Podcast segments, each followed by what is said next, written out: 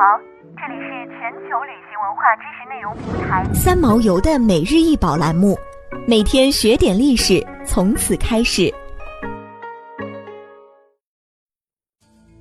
每天学点历史，从每日一宝开始。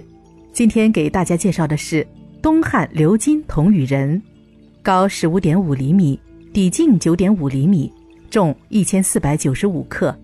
一九八七年，河南洛阳机车工厂出土，现藏于洛阳博物馆。羽人头戴面饰，高鼻深目，凸颧宽耳，头顶长角披发，肩背生翼，双膝下跪，两手捧方形与圆形管座，造型生动，通体鎏金，工艺精湛。汉代人们把羽人也称为仙人或真人，是栖息于山上便能飞升的一种神人。故而其形象诡秘。汉代羽人形象的出现与道教关系密切，当时也将道士称为羽士。鎏金铜羽人的出现与汉代封建统治阶级所幻想的羽化升仙的宗教思想有关。他们通过制作羽人形象器物，展现了一个五彩缤纷的幻想世界，表现出汉人非凡的想象力。从考古研究来看，汉代羽人形象的器物很多。这充分反映了当时社会弥漫着浓厚的神仙思想。该铜羽人繁琐的鎏金工艺，也无不显示当时人们祈求长生不老与死后升仙的强烈愿望。秦汉时期，修仙风气盛行，人们渴望成为不老神仙。羽人因身有羽翼能飞，与不死同义，因此汉代墓室壁画上出现了大量表现羽人升仙的场景。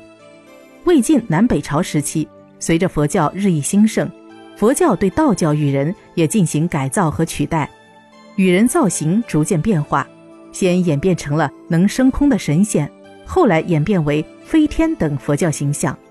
羽人最奇特的，除了身生双翅外，还拥有两只伸出头顶的长耳，这和汉代一些文学作品中提及的仙人形象相似。汉诗《长歌行》有云。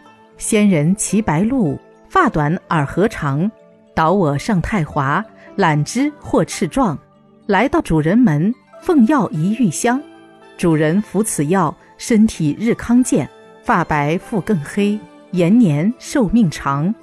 诗中描述的仙人形象，发短耳长，与此件器物所表现的羽人形象基本吻合。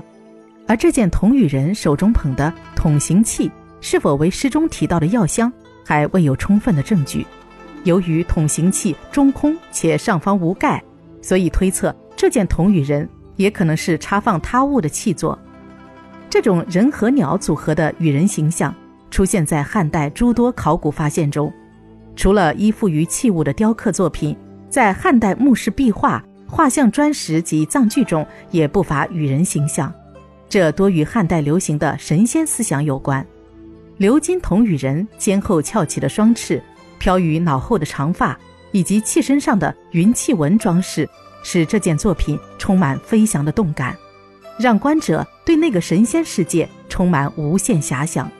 这件羽人高鼻深目，拥有异于当时中原人的面部特征。《淮南子·道应训》中记载，秦始皇时的方士卢敖所见神仙，即深目而悬鬓，泪柱而圆肩。封上而杀下。另外，汉通西域后，外域人士相对于当时的中原人，面目奇异，又擅长各种幻术杂技。